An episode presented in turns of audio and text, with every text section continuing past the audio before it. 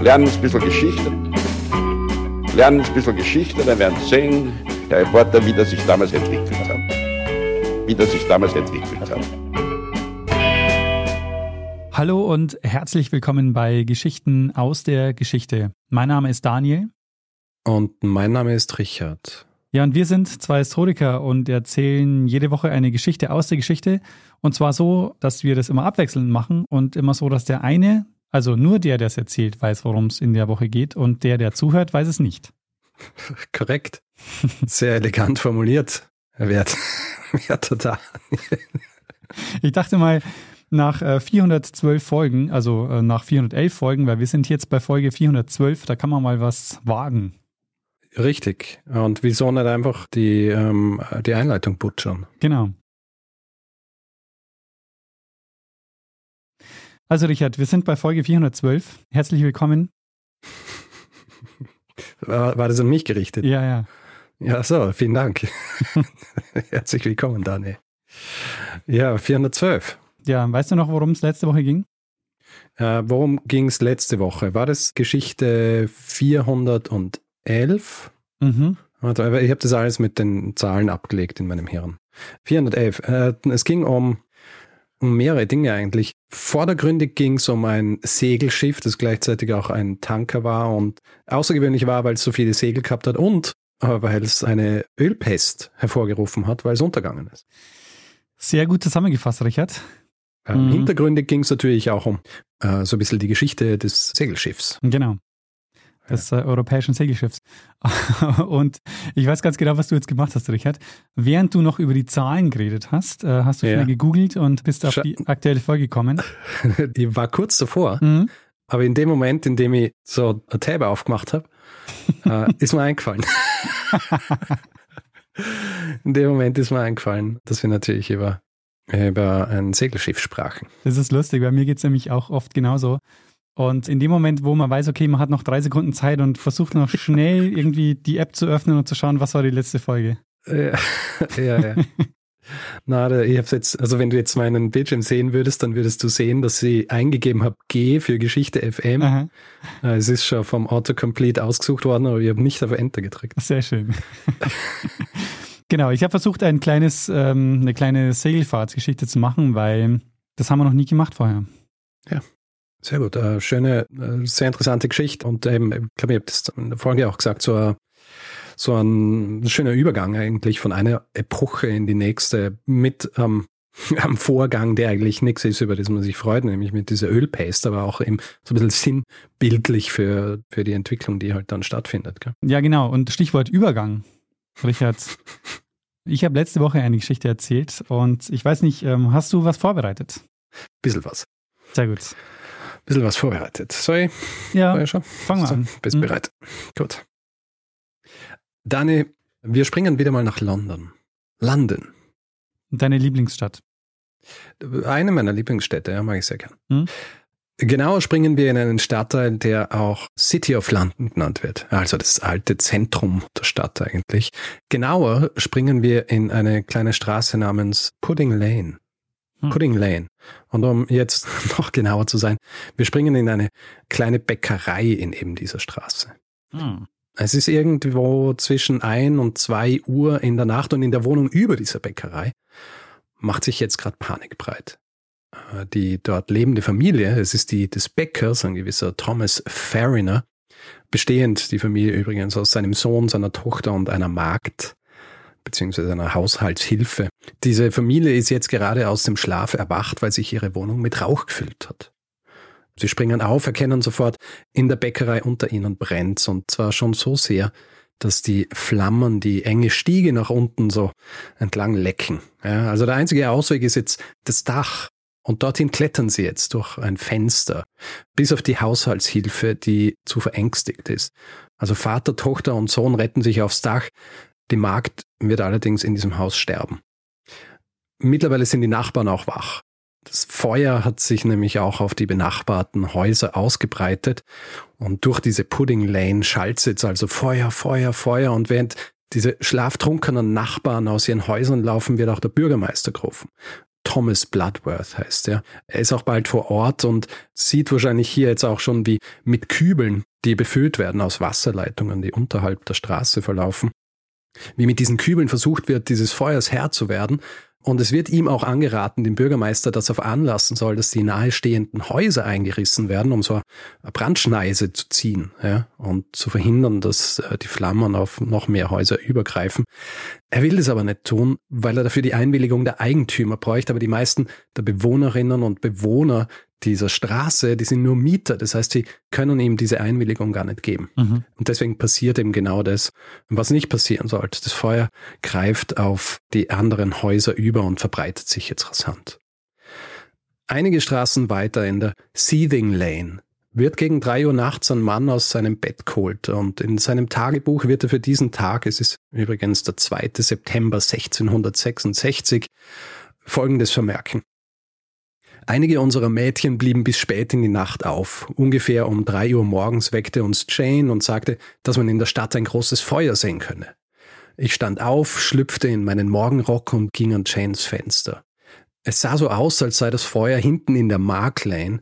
Da ich ein solches Feuer noch nicht erlebt hatte, legte ich mich wieder schlafen.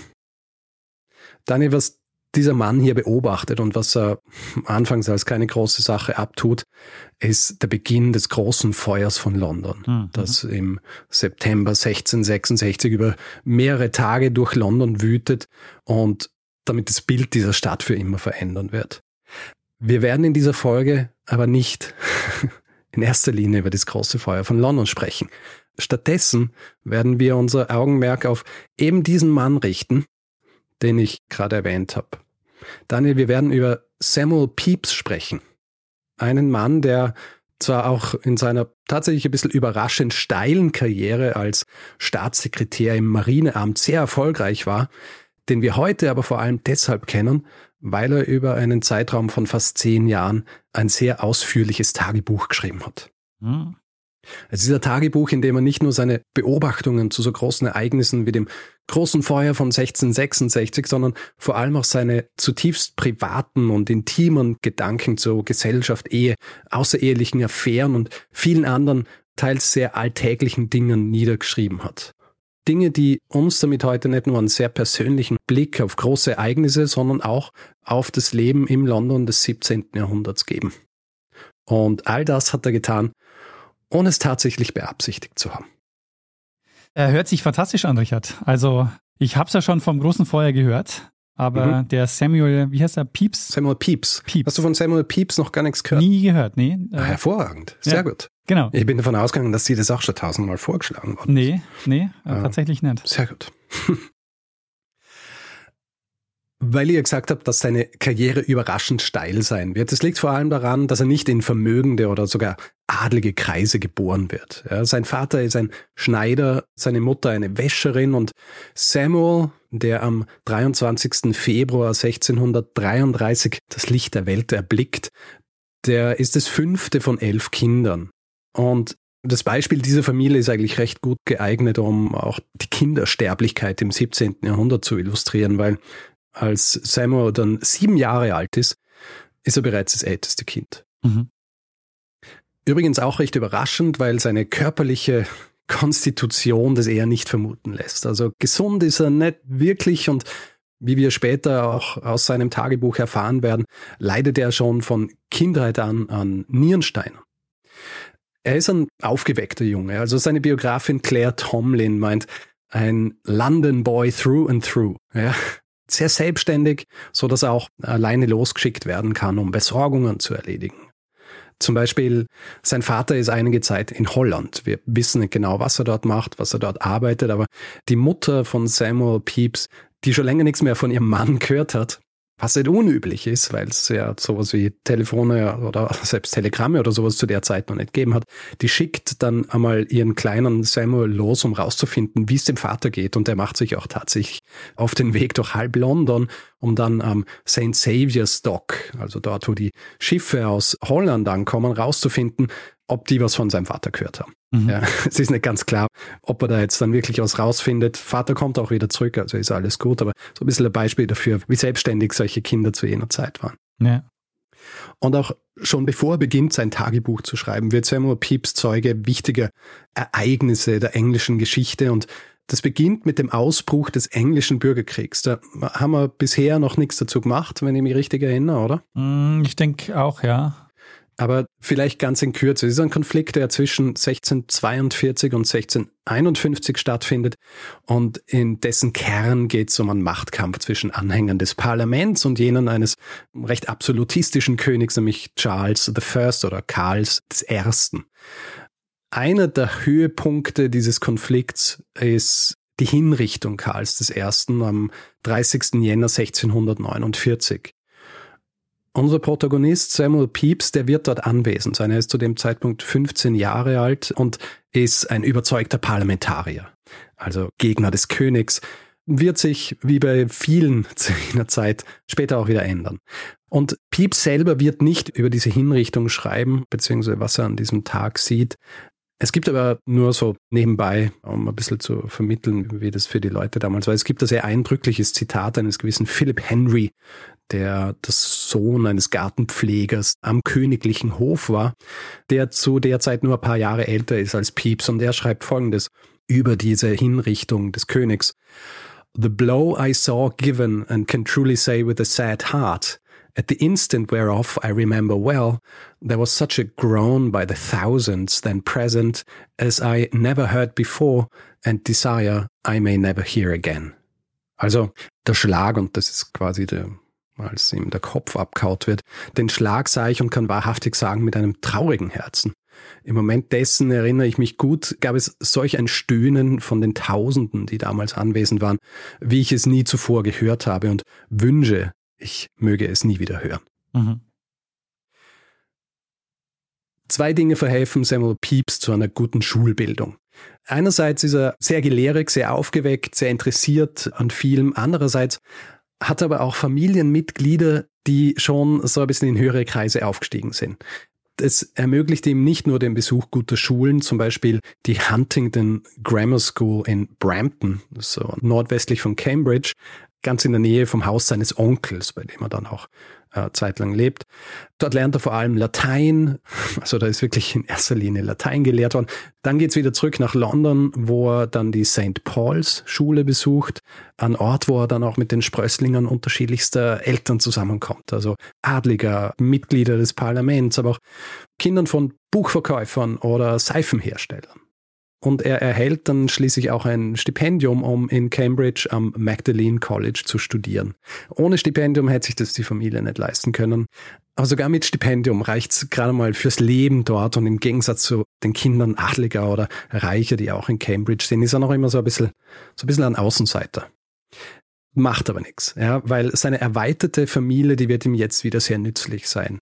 Einer seiner Cousins nämlich, ein bisschen weit verzweigt, Cousin ersten Grades, der ist nämlich ein gewisser Edward Montague. Und Edward Montague ist ein Mann, der während des Bürgerkriegs ein enger Vertrauter jenes Mannes war, der nach der Hinrichtung Karls I.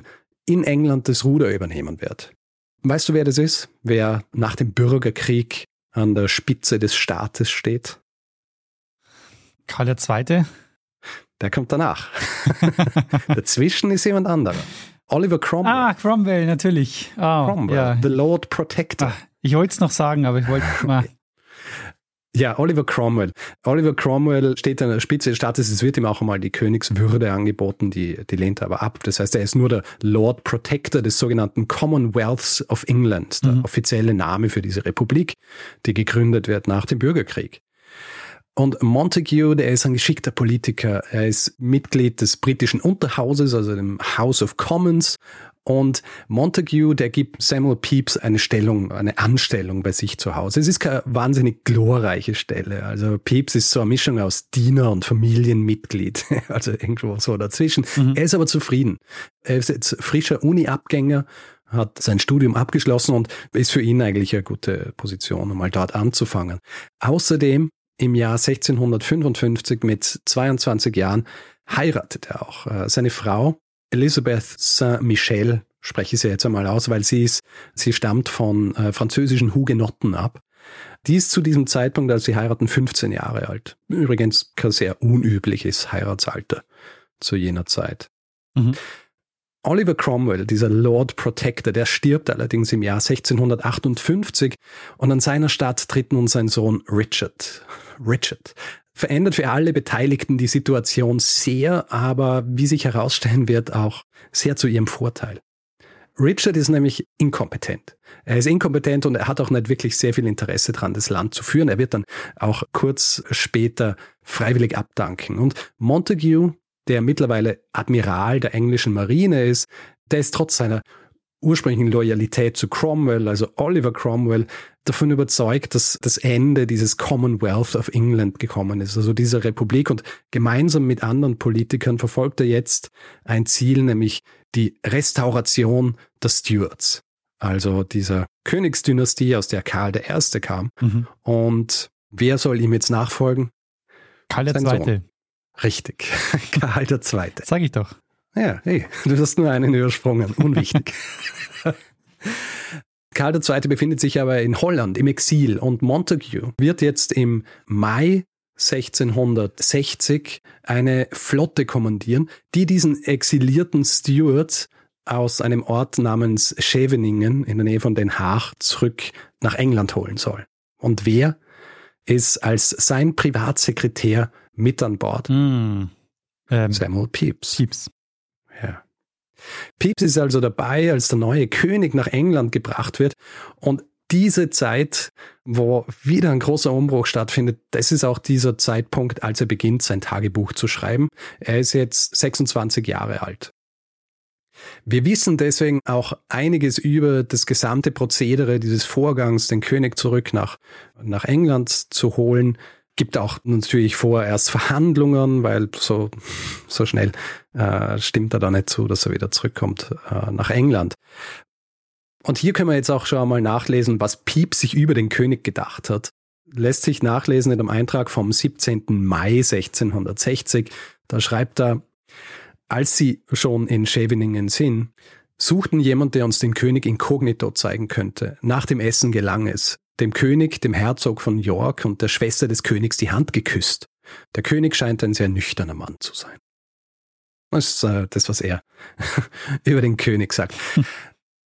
Warum aber beginnt Pieps jetzt gerade ein Tagebuch zu schreiben? Er beginnt es nämlich mit dem ersten Tag des Jahres 1660, also dem 1. Jänner. Und es ist viel drüber geschrieben worden, weshalb Pieps sein Tagebuch begonnen hat. Und äh, es ist nämlich so, die Art und Weise, wie er sein Tagebuch schreibt, die deutet darauf hin, dass er nicht davon ausgeht, dass dieses Tagebuch außer ihm jemals irgendjemand lesen würde. Mhm. Ja. Ich werde nachher noch ein bisschen mehr drauf eingehen, was diese Indizien dafür sind. Der Hauptbeweggrund für Pieps, gerade jetzt sein Tagebuch zu beginnen, findet sich wohl auch darin, dass er in seiner Position als Privatsekretär Montagues und auch in den vielen Gesprächen, die er mit seinem Cousin, den er aber trotzdem immer ehrerbietig mit seinem Titel anspricht, da erkennen wir, dass er merkt, dass er im Aufstieg begriffen ist. Ja? Sowohl Montague als auch er wissen, es wird jetzt besser und das ist wahrscheinlich auch ein Grund, dass er beginnt, sein Tagebuch zu schreiben, weil er seinen eigenen Aufstieg dokumentieren will. Mhm. Und diese Annahme, dass sie beide jetzt gemeinsam aufsteigen, die ist nicht völlig falsch. Also Montague zum Beispiel, der wird aufgrund seiner Rolle, diesen neuen König in England zu installieren, befördert, wenn man so will. Er wird jetzt nämlich geadelt, wechselt damit auch vom Unterhaus ins Oberhaus, also vom House of Commons ins House of Lords. Der dazu passende Eintrag in Pieps Tagebuch liest sich ähm, sehr typisch, äh, nämlich Alltägliches gepaart mit nicht so Alltäglichem. Er schreibt dazu am 10. Juli 1660, Heute zum ersten Mal meinen neuen Seidenanzug angezogen, meinen allerersten. My Lord ist zum Earl of Sandwich, Viscount Hitchingbrook, Baron von St. Notts ernannt worden. Also er, er beschreibt jetzt zuerst einmal seinen neuen Seidenanzug, was auch so ein Indikator dafür ist, was ihm in diesem Tagebuch auch immer ganz wichtig ist, nämlich das Geld und das Geld reinkommt. Mhm. Wird anfangs eine größere Rolle spielen als später, Kate Loveman, der hervorragendes Buch über die Lesegewohnheiten Pieps und überhaupt der Gesellschaft des 17. Jahrhunderts geschrieben hat, die ist der Meinung, dass der Hauptgrund für Pieps tatsächlich war, eben seinen sozialen Aufstieg niederzuschreiben. Ich möchte nicht spoilern, aber ich tue es jetzt einfach kurz. Äh, Zum Zeitpunkt, als Pieps sein Tagebuch beginnt, verfügt er über gerade mal 25 Pfund. Mhm. Als er sein Tagebuch beendet, knapp zehn Jahre später, sind es bereits um die 10.000 Pfund Privatvermögen. Mhm. Ja. Während er also anfangs noch mit seiner jungen Frau in einem kleinen Zimmer in Whitehall, also dort, wo er untergebracht ist als quasi der Bedienstete von seinem adligen Politiker-Cousin. Während er anfangs noch dort wohnt, wird er später, und wir haben es ganz am Anfang gehört, wird er später im Jahr 1666 bereits in der Seething Lane in der City leben, in einem eigenen Haus, mit am Garten, inklusive Bedienstete. Mit seinem jetzt geadelten Fürsprecher und Mentor Montague an seiner Seite beginnt auch wirklich so richtig die Karriere von Pepys. Und die Tatsache, dass er ein sehr genauer und äh, gewissenhafter Mensch ist, das schlägt sich auch so in seinem Tagebuch nieder. Also die Einkäufe zum Beispiel, private Einkäufe, die er sehr genau notiert, finden sich vor allem in den ersten Jahren seines Tagebuchs. Als er dann eine Position in der Marineadministration erhält, die ihm 350 Pfund pro Jahr zahlt. Man muss so rechnen, 50 Pfund ist ungefähr so der Durchschnitt, um okay über die Runden zu kommen, mhm. ja, ein Jahr lang. Also er verdient jetzt schon recht gut Geld. Da werden diese Aufzeichnungen, diese genauen, über was er wo ausgegeben hat, weniger. Ja, es ist jetzt klar, er muss, er muss kein Pfennigfuchser mehr sein. Mhm. Und seine Aufgabe als Administrator, die macht er hervorragend. Und es ist auch nötig, weil England ist seit den 50er Jahren, also seit den 1650er Jahren, in Auseinandersetzungen mit einer anderen Seemacht verwickelt, nämlich mit Holland. Mhm. Ja. Zwischen 1652 und 1654 gibt es bereits den ersten englisch-niederländischen Seekrieg.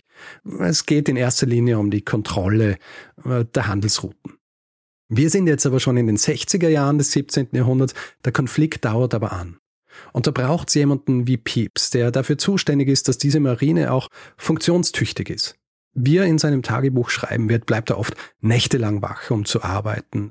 Was gut ist, weil tatsächlich bricht der Krieg mit Holland erneut aus, und zwar am 4. März des Jahres 1655. Was dieses Tagebuch aber so spannend macht, sind nicht nur seine Aufzählungen der Arbeit, die er für die Marine macht. Er dokumentiert gleichzeitig auch so seinen Wissensdurst, ja, sein Interesse an Kunst, an Musik, an der, an der Wissenschaft, an Technik, Technologie grundsätzlich. Mhm. Das ist aber noch nicht alles. Da ist noch was anderes, das wir in so einer Form aus dieser Zeit so gut wie nicht haben. Also etwas, das sein Tagebuch zu einem einzigartigen Dokument macht, unabhängig davon, dass es uns für die wichtigsten Ereignisse dieser Zeit einen Augenzeugen zur Verfügung stellt. Bevor ich allerdings darauf eingehe, lass mich tatsächlich auf zwei dieser großen Ereignisse eingehen. Eines habe ich am Anfang bereits erwähnt, vorher passiert aber noch was anderes. Mhm. In einem Eintrag vom 30. April 1665 schreibt Pepys Folgendes große Furcht vor der Pest hier in der Stadt. Angeblich sollen schon zwei oder drei Häuser versiegelt worden sein. Gott schütze uns all. Hm. Es ist die Pest. Tatsächlich ist es nicht das erste Mal, dass Pieps in seinen Einträgen über die Pest schreibt. Er schreibt schon im Oktober 1663 davon, dass die Pest in Amsterdam sei.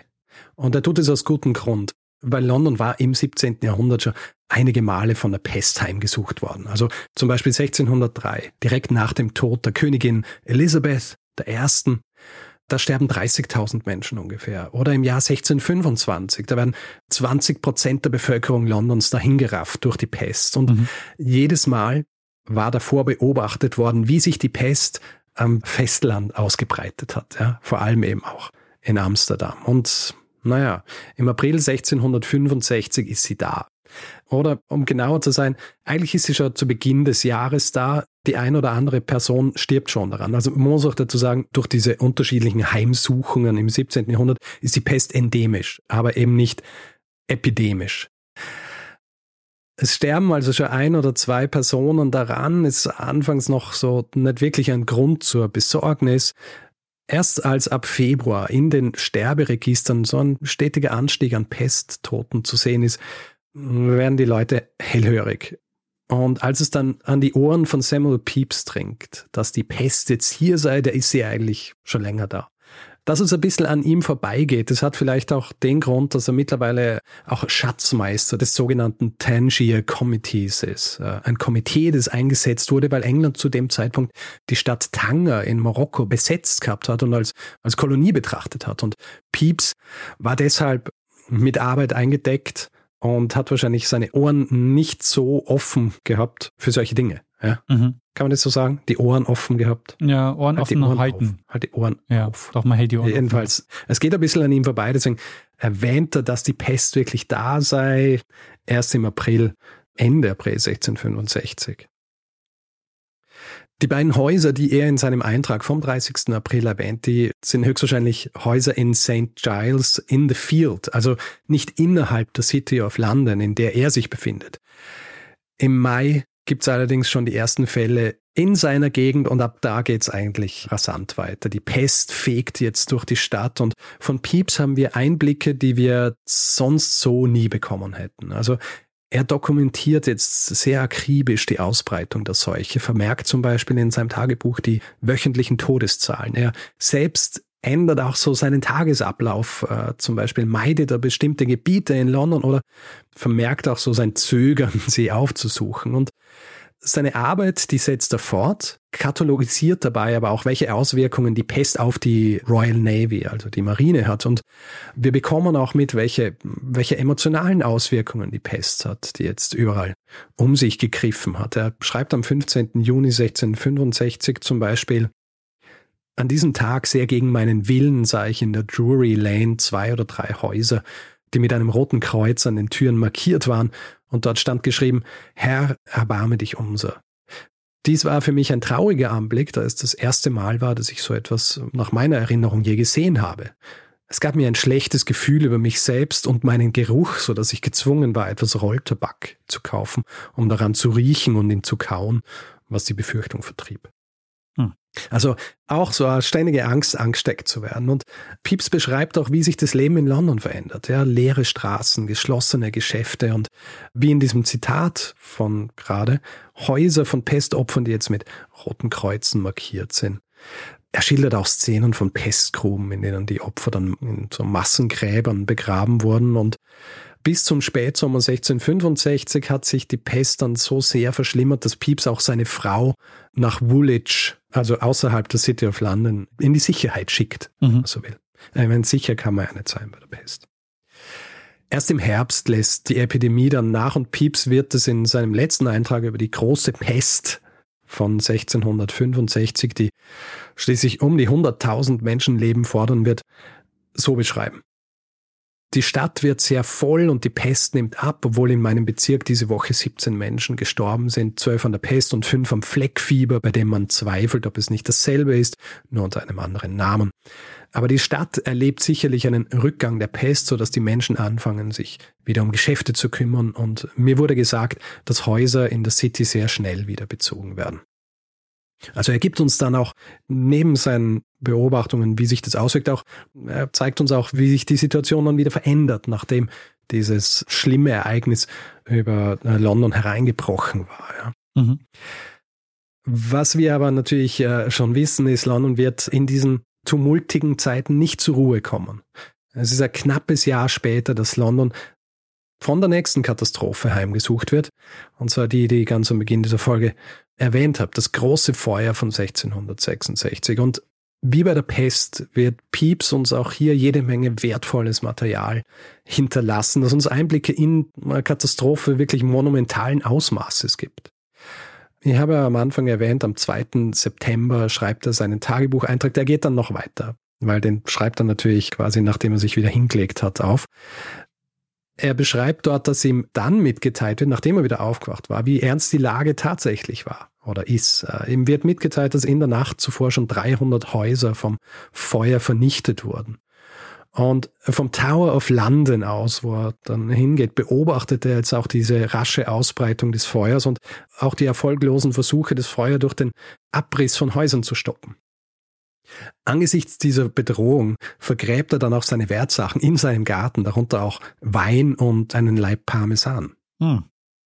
Jetzt wissen wir auch, was den Leuten so wichtig war. Ja, ich dachte, seine Tagebücher vielleicht, aber. ja, na, seine Tagebücher nicht.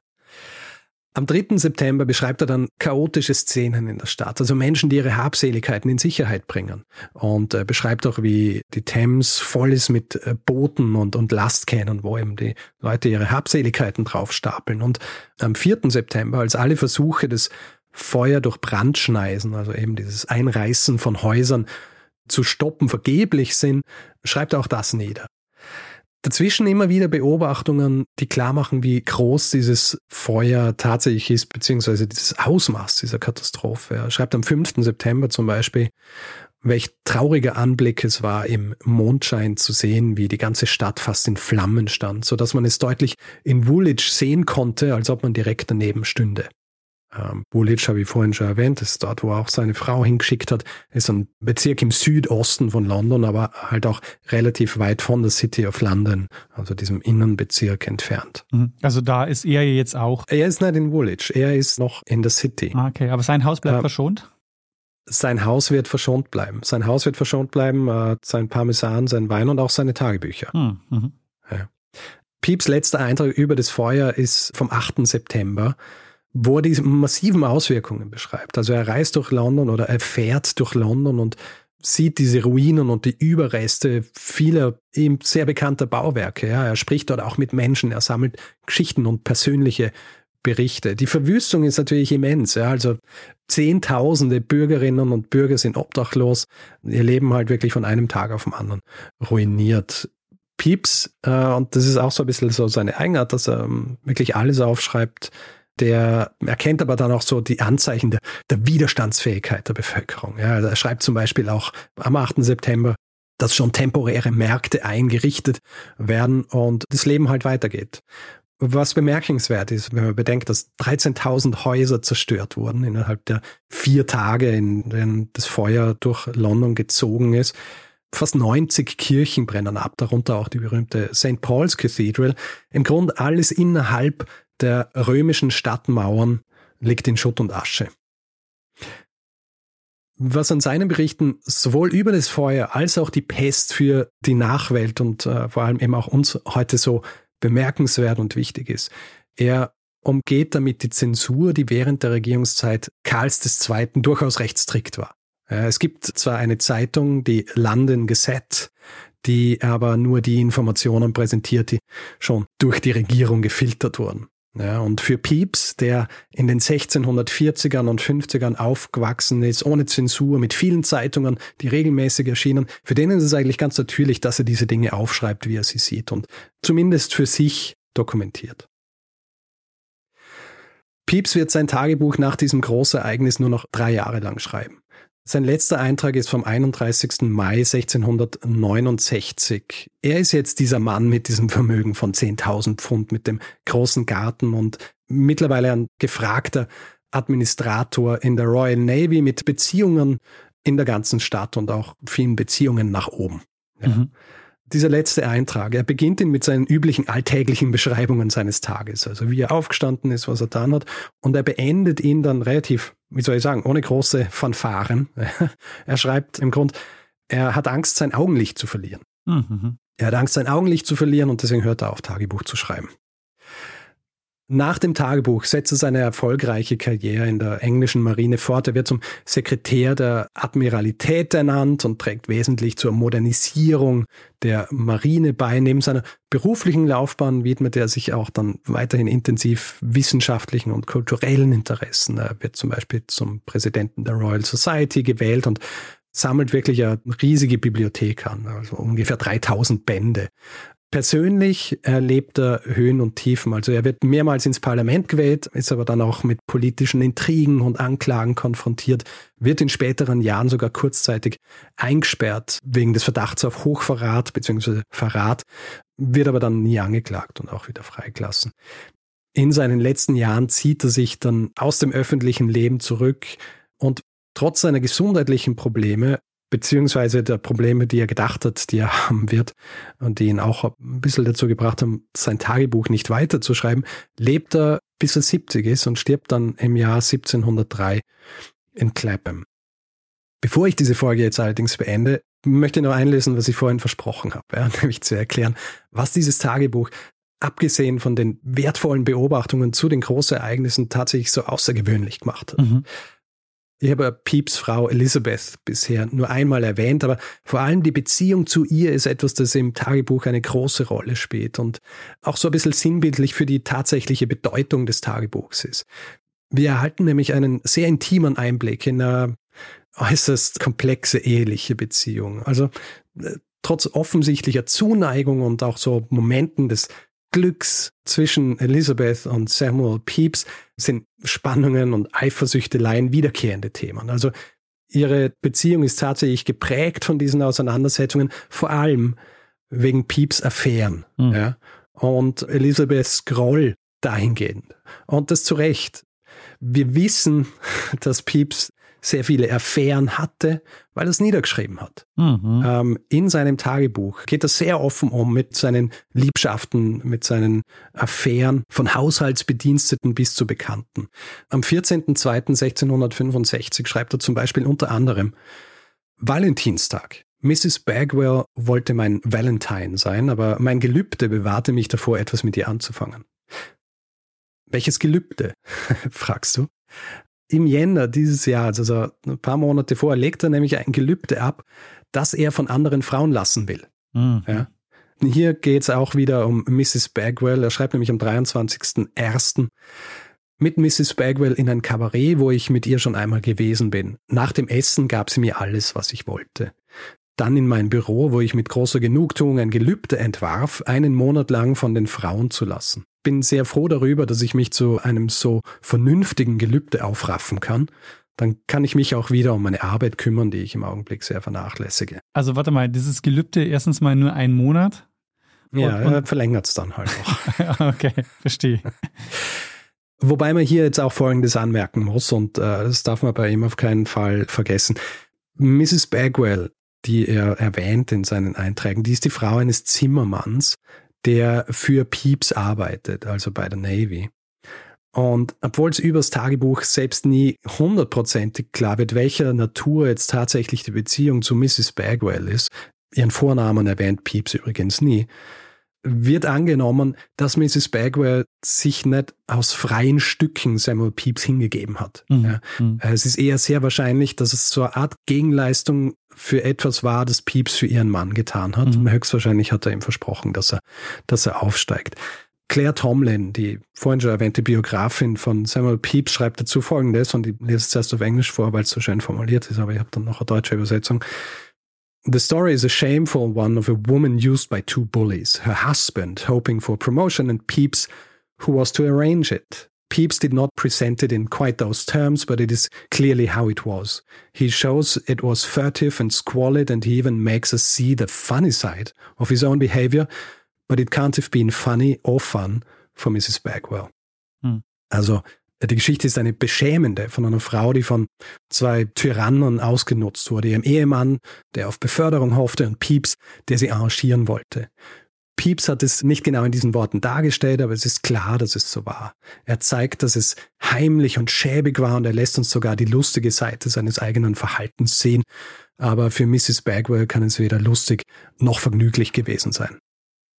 Ist das auch eine Affäre, die seine Frau mitbekommt? Also ist es so, dass er, wenn er sagt, okay, er verzichtet jetzt einen Monat auf diese Affäre, ist es dann so, dass er das hm. wegen ihr macht oder weil ihr selber ein schlechtes Gewissen hat? Beides. Beides. Ich werde noch ein bisschen auf seine äh, Selbstreflexion und so weiter eingehen. Ja. Mhm.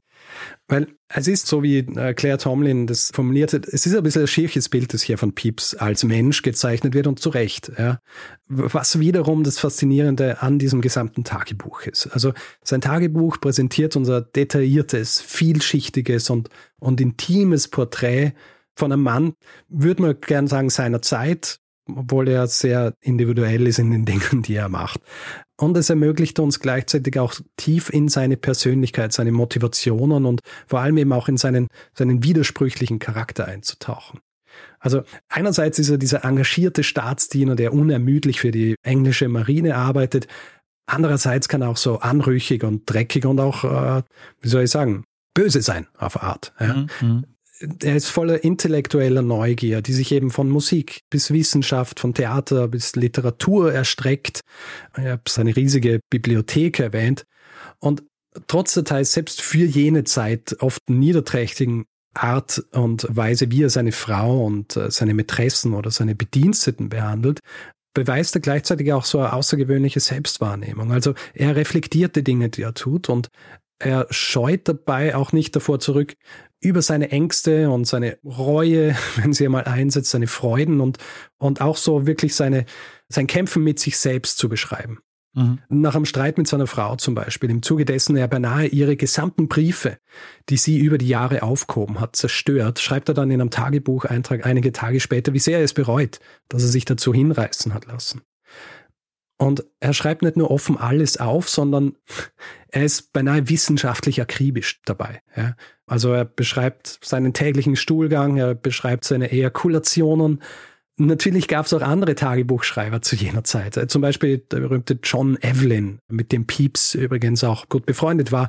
Es gab auch Frauen, die Tagebücher geschrieben haben, wie zum Beispiel Lady Anne Clifford oder Sarah Cowper. Diese Tagebücher sind aber weit weniger persönlich, beschäftigen sich eher mit Politik, Spiritualität, Reisen etc. Und niemand sonst in jener Zeit benutzt sein Tagebuch dazu, um sich selbst vor allem so, wie soll ich sagen, in Relation zu der Welt, in der er sich bewegt, so genau zu studieren, wie es Samuel Pepys gemacht hat. Mhm. Und, den eigenen, und den eigenen Stuhlgang. Ja, natürlich. Sein moralischer Kompass, wenn man so will, der ist einerseits natürlich von der Zeit geprägt, aber in, wie soll ich sagen, in seiner Flexibilität auch sehr, sehr individuell. Er ist zum Beispiel in einigen Bereichen sehr religiös, hindert ihn aber auch nicht daran, ständig außereheliche Affären zu haben. Und wie wir am Beispiel der Mrs. Bagwell gesehen haben, auch ohne weiteres mit sehr ausbeuterischen Methoden. Zählt es schon zu bürgerlicher Doppelmoral? Puh, äh, wahrscheinlich, ja. aber bei ihm ist, glaube ich, noch so ein bisschen speziell. Mhm. Ja. Und ich meine, äh, auch sehr interessant, seine emotionalen Reaktionen, die er niederschreibt, in Bezug auf so Dinge wie den großen Brand von London oder die große Pest, die zeigen uns, dass er, er kann voller Empathie sein. Ja. Sein Verhältnis zu seiner Frau Elizabeth oszilliert wirklich immer so zwischen Eifersucht, Leidenschaft, Zärtlichkeit und dann wieder völliges Fehlen äh, von Loyalität. Also in der Essenz präsentiert dieses Tagebuch an Menschen seiner Zeit, geformt durch diese gesellschaftlichen Normen und die Möglichkeiten und auch die Zwänge dieser Zeit, in der er sich bewegt, also vor allem die Restaurationszeit. Er ist kein durch und durch tugendhafter Mensch, aber er ist auch kein kompletter Bösewicht. Ja? Er ist einfach zutiefst menschlich. Also der Wert dieses Tagebuchs liegt also nicht nur in seinem historischen Bericht, sondern vor allem in dieser offenen, sehr ehrlichen, oft beinahe zu detailreichen Darstellung eines Lebens im 17. Jahrhundert. Mhm. Übrigens, als Pepys stirbt im Jahr 1703, ist seine Frau Elisabeth bereits seit Jahrzehnten tot. Sie stirbt nämlich am 10. November 1669, wahrscheinlich am Fleckfieber. Mhm. Also ein knappes halbes Jahr, nachdem er den letzten Eintrag für sein Tagebuch verfasst hat. Deswegen wissen wir es nicht aus dem Tagebuch, aber wir wissen, dass ihn das natürlich sehr mitgenommen hat, denn auch äh, unabhängig davon, was er während ihrer Ehe angestellt hat und wie sie sich gestritten haben, sie war für ihn schon, sie war für ihn schon der wichtigste Mensch. Sein Tagebuch wird erst im Jahr 1825 zum ersten Mal veröffentlicht. Nicht zuletzt, weil er seine Einträge in einer Mischung aus Kurzschrift mit eigenen Abkürzungen, das heißt sehr verschachtelter Grammatik und auch Fremdwörtern verfasst hat. Wohl auch, um dafür zu sorgen, dass niemand zu einfach entziffern kann, was er hier aufschreibt. Mhm. Ja, weil diese Dinge natürlich auch sehr sehr intim waren. Und ja, bei vielen Dingen wollte er natürlich nicht, dass seine Frau sieht, was er, was er da aufgeschrieben hat. Ah, falls das Buch mal so in ihre Hände gelangt. Das genau. ich ja, verstehe. Aha. Also, und es ist nicht nur ein Buch, weil er hat viel geschrieben, er hat fast jeden Tag geschrieben. Die komplette Ausgabe dieses, äh, dieses Tagebuchs umfasst sechs Bände. Hm. Es gibt aber auch gekürzte Fassungen. Ich glaube, die bekannteste gekürzte Fassung hat ungefähr 800 Seiten. Hm. Es gibt aber zum Glück eine Seite, die heißt einfach nur peepsdiary.com. Da ist das gesamte Tagebuch auch mit äh, quasi den entsprechenden Daten. Also man kann es wirklich also durchgehen durch jeden Tag. Es gibt aber auch eine Suche. Das heißt, man kann suchen nach den Dingen, über die er geschrieben hat. Und ja, Daniel, das war meine Geschichte über Samuel Pepys und sein Tagebuch und was es uns Außergewöhnliches aus dem 17. Jahrhundert bewahrt hat. Äh, sehr, sehr spannend, Richard. Vielen, vielen Dank. Also ich, äh, wie gesagt, ich habe von Samuel Pepys vorher noch nie gehört. Aber Tagebücher sind ja wirklich ein sehr interessantes Genre. Also, weil man denkt ja eigentlich, oder wahrscheinlich würde man schon davon ausgehen, dass man viel, viel mehr auch aus dem Alltag von Leuten aus dem 17. Jahrhundert oder so kennt.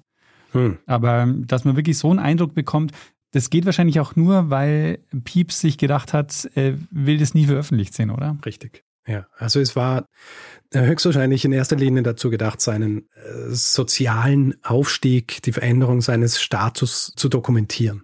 Ja. Und auch vor allem für die Introspektive. Ja, also die, die Art und Weise, wie er über Dinge schreibt. Also dieser Streit zum Beispiel mit seiner, mit seiner Frau, als er die Briefe dann zerstört.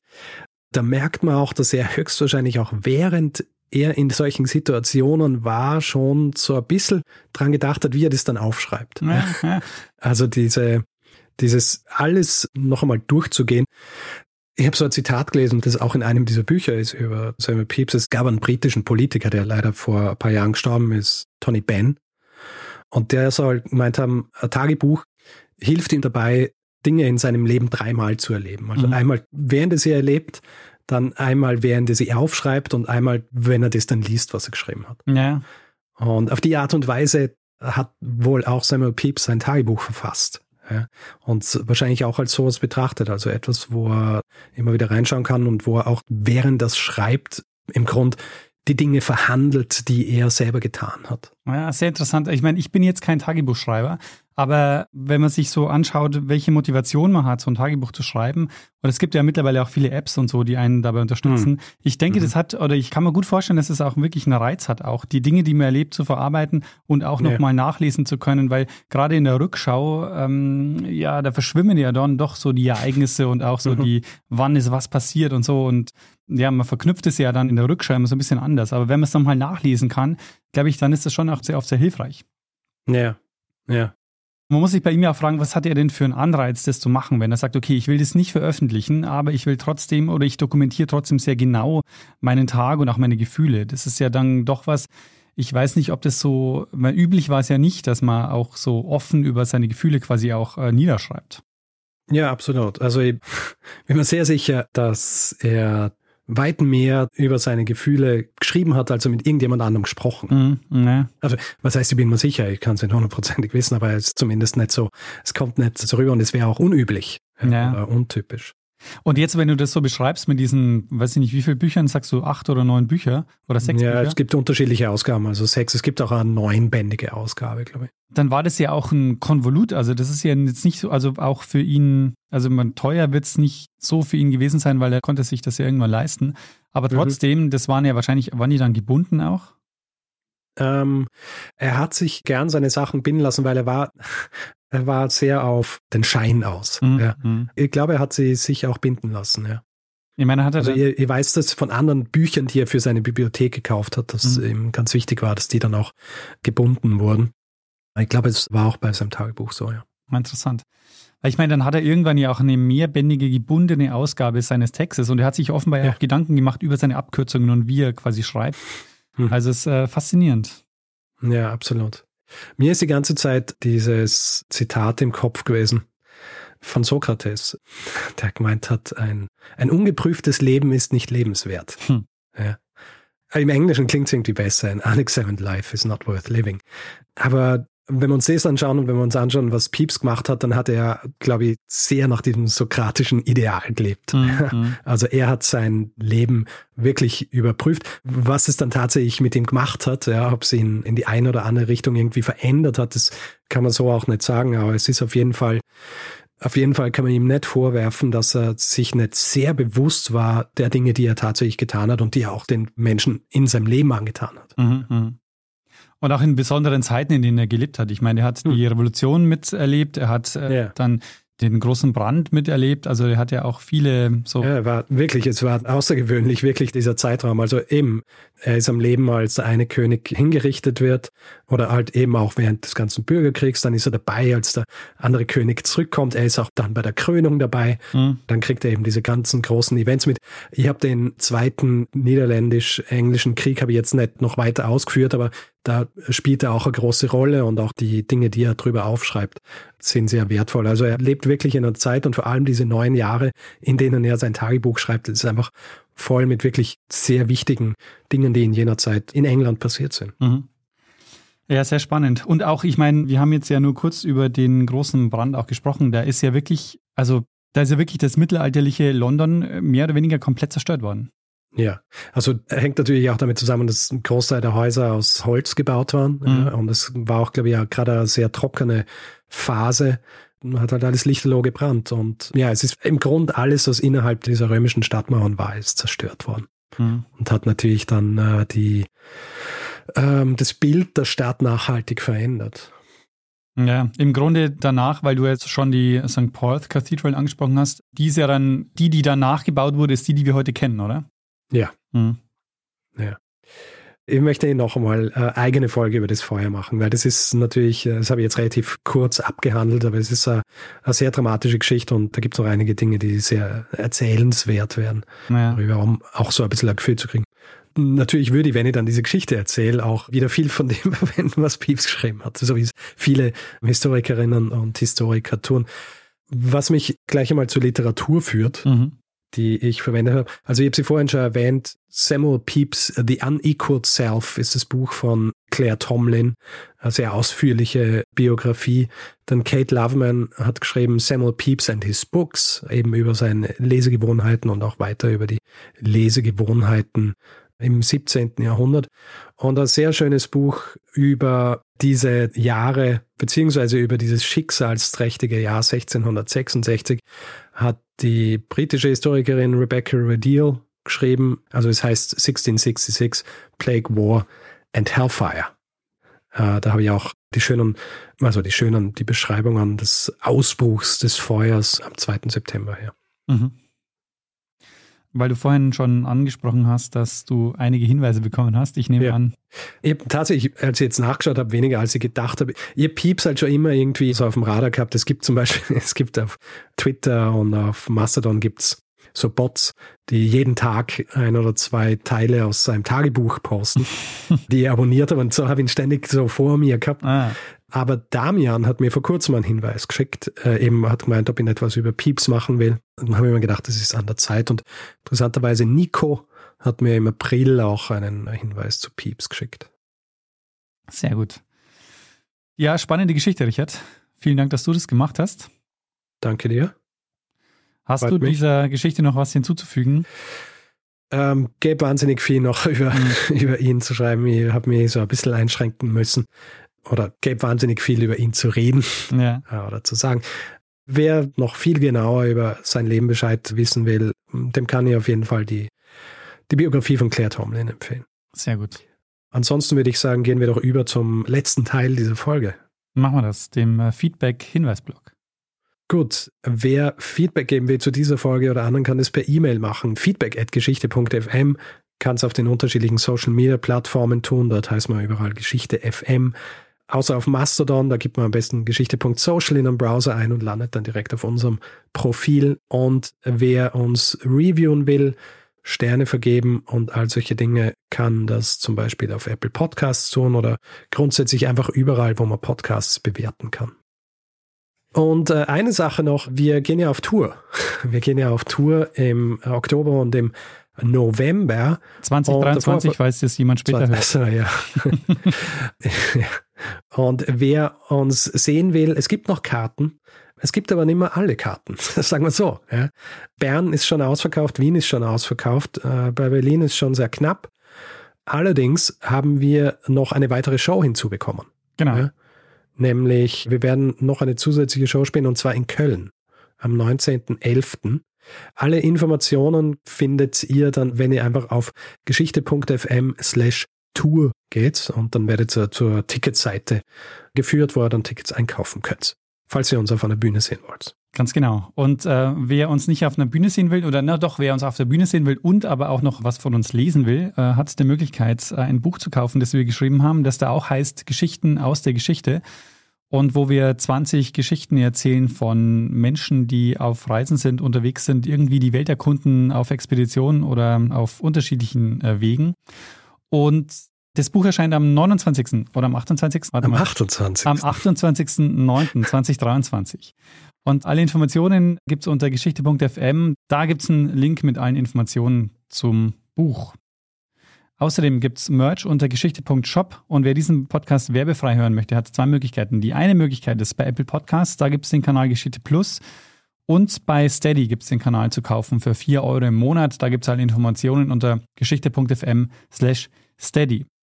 Wir bedanken uns in dieser Woche bei Mario, Urs, Dominik, Laura, Katharina, Achim, Tom, Paul, Anna, Christoph, Axel, Kai, Christian, Julian, Nikolas, Maren, Bernd, Björn, Andreas, Clemens, Torben, Felix, Caroline, Peter, Gabor, Marianne, Katharina, Florian, Isabel, Bastian, André, Alexander und Karen. Vielen, vielen Dank für eure Unterstützung. Ja, vielen herzlichen Dank und vielen Dank an Lene Kieberl fürs Schneiden dieser Folge. Und dann, Richard, würde ich sagen, machen wir doch das, was wir immer machen. Genau, geben wir dem einen das letzte Wort, der es immer hat. Bruno Kreisky. Lernen ein bisschen Geschichte. Lernen ein bisschen Geschichte, dann werden Sie sehen, der Reporter, wie das sich damals entwickelt hat. Wie das sich damals entwickelt hat. Samuel. Piep, Achso, pieps. Semmel, ich habe Semmel verstanden. Hier kann es auch mal. Äh, Samuel. dann müsstest du weiß sagen. Semmelpieps. ähm, weißt du, wie man ihn schreibt? Ähm, nee. E P-E-E-P-S. Na, eben nicht. Man schreibt ihn P-E-P-Y-S. Ah. Warte, P-E, was? P-E. P-E-P-Y-S. Ah, und das also P spricht, Pepis das eigentlich. spricht man gar nicht, das P. Hm. Doch, beide. Achso, ah, Pieps. stimmt. Ah, ah. Man spricht das Y nicht. Richtig. Ah. Und man spricht das E, äh, als wären es zwei. Mhm.